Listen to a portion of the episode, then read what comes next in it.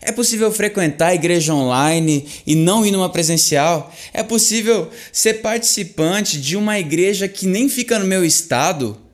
É possível? De fato, existem muitos tabus que precisam cair, mas muitos alicerces que jamais podem ser movidos. E é sobre isso que a gente vai falar hoje.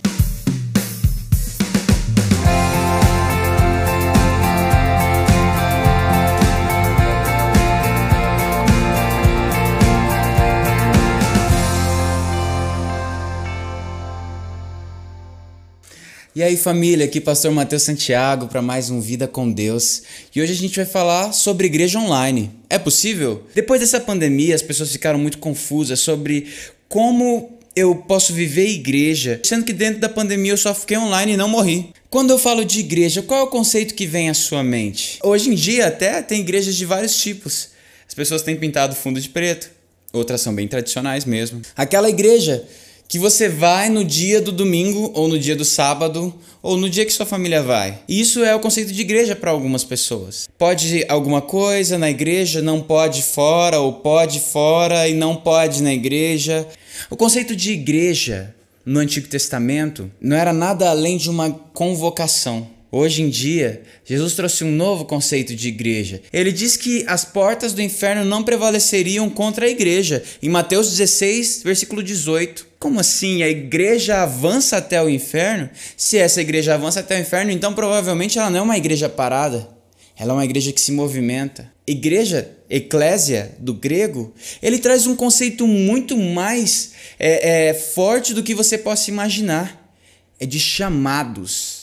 Alguns dizem chamados para fora. Então, esse, esse conceito nos traz de que a igreja não é um prédio. A igreja do Novo Testamento não é um lugar. A gente lembra de João 4,24, quando a, aquela mulher samaritana, desejosa de fazer as coisas do jeito certo, ela pergunta ao Senhor: em qual monte nós devemos adorar? Vocês, judeus, dizem que é em um, e nós, samaritanos, dizemos que é em outro. E Jesus diz: nenhum nem outro os adoradores que o Pai escolheu adorarão em espírito e em verdade. É um novo conceito para aquela mulher, é um novo conceito para o judeu, é um novo conceito até para nós, muitas vezes, que sempre conseguimos só conectar o culto ao templo físico, a um prédio. E Jesus fala assim: não, não é mais prédio. No Antigo Testamento foi se criado um templo por Salomão, depois de uma arca que habitava em uma tenda, e só ali deveria se entregar louvor ao Senhor entregar sacrifícios ao Senhor. A dali se clamava e o Senhor ouviria. Mas hoje, o Senhor diz que a gente pode clamar e adorar Ele em espírito e em verdade, não nesse monte, não naquele monte, não nesse templo, não naquele templo. Mas em 1 Coríntios, capítulo 6, versículo 19, o apóstolo Paulo nos ensina que nós é que somos o templo do Espírito Santo. Nós é que somos o templo de Deus. O lugar separado para adorar a Deus não é mais um prédio.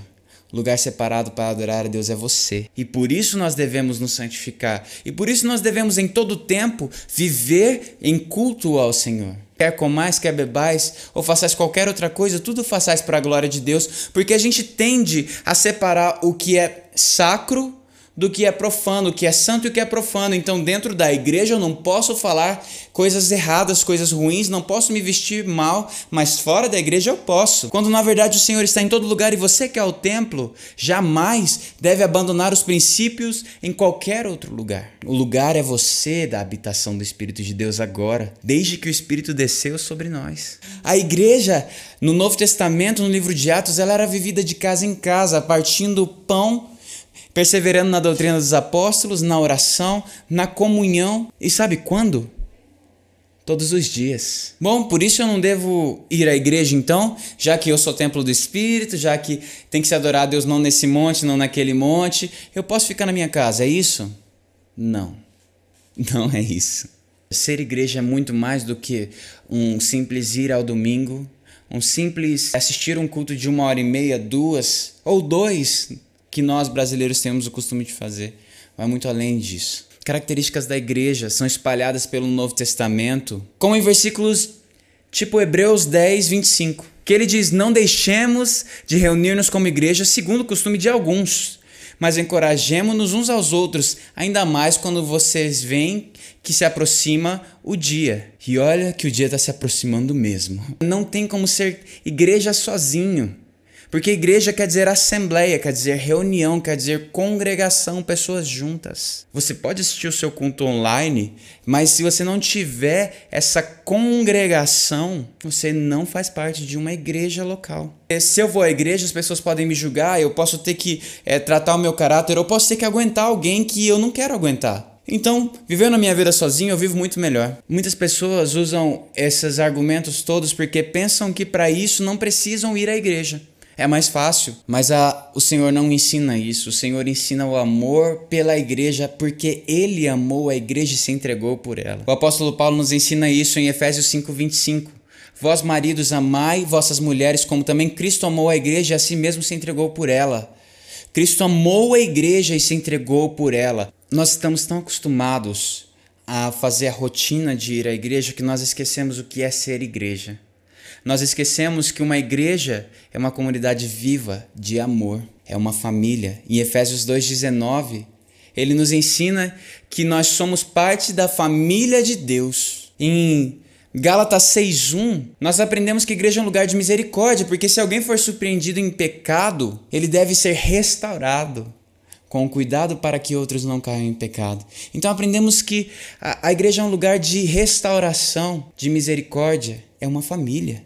Nós aprendemos que a igreja é um lugar de amor, porque Jesus diz: Um novo mandamento vos dou, que vocês amem uns aos outros como eu vos amei. A igreja ela é um lugar onde você edifica os outros com seus dons e é edificado pelos outros. É impossível você edificar os outros somente pela internet o tempo inteiro, porque a igreja é um lugar onde você conhece pessoas, ama pessoas, ajuda as pessoas, é ajudado pelas pessoas, sabe a realidade delas. Não tem como você ser de um outro estado e ficar participando online de uma igreja na qual você não ajuda em nada, na qual a igreja não te ajuda em nada. Você pode assistir mensagens, você pode assistir pregações de vários pastores, mas você tem que ter o um lugar onde você vai, onde você é conhecido, onde você conhece as pessoas, onde você tem a oportunidade de amar e de ser amado, de servir e de ser servido, como Cristo serviu os seus doze discípulos e como Cristo foi servido e é servido até hoje. A igreja é uma congregação porque ela é um corpo. Um corpo precisa de todos os membros bem ajustados. De fato, esse, esse corpo precisa desses órgãos e os órgãos precisam do corpo todo para poder é, viver e cumprir o seu propósito de vida. Então, se você está vivendo só online e não tem comunhão nenhum com as pessoas em torno da sua igreja, você não está vivendo igreja. Viva a igreja. Se dentro da sua igreja você não vê a realidade na qual você pode entrar, faça mais um esforço. Se você não conseguir, procure uma igreja que esteja perto da Bíblia e que você possa se integrar, encontrar pessoas para amar, para orar por você, para cuidar de você e para você cuidar. Isso é ser igreja. É ser igreja todos os dias, não só no domingo, não só no sábado. A igreja que o Senhor projetou não é a igreja dos seus sonhos, é a igreja dos sonhos dele e nós fomos criados para viver em comunhão uns com os outros. É através disso que o Senhor ordena a benção dele no Salmo 133. E você possa abençoar e ser abençoado, você possa dizimar, você possa cuidar. Que Deus te abençoe, que Ele te ajude a encontrar a igreja certa e que Ele fale ao seu coração ali e você seja transformador e seja transformado para a glória dele vivendo de fé em fé até Jesus voltar e vir buscar a sua igreja da qual você faz parte. Amém?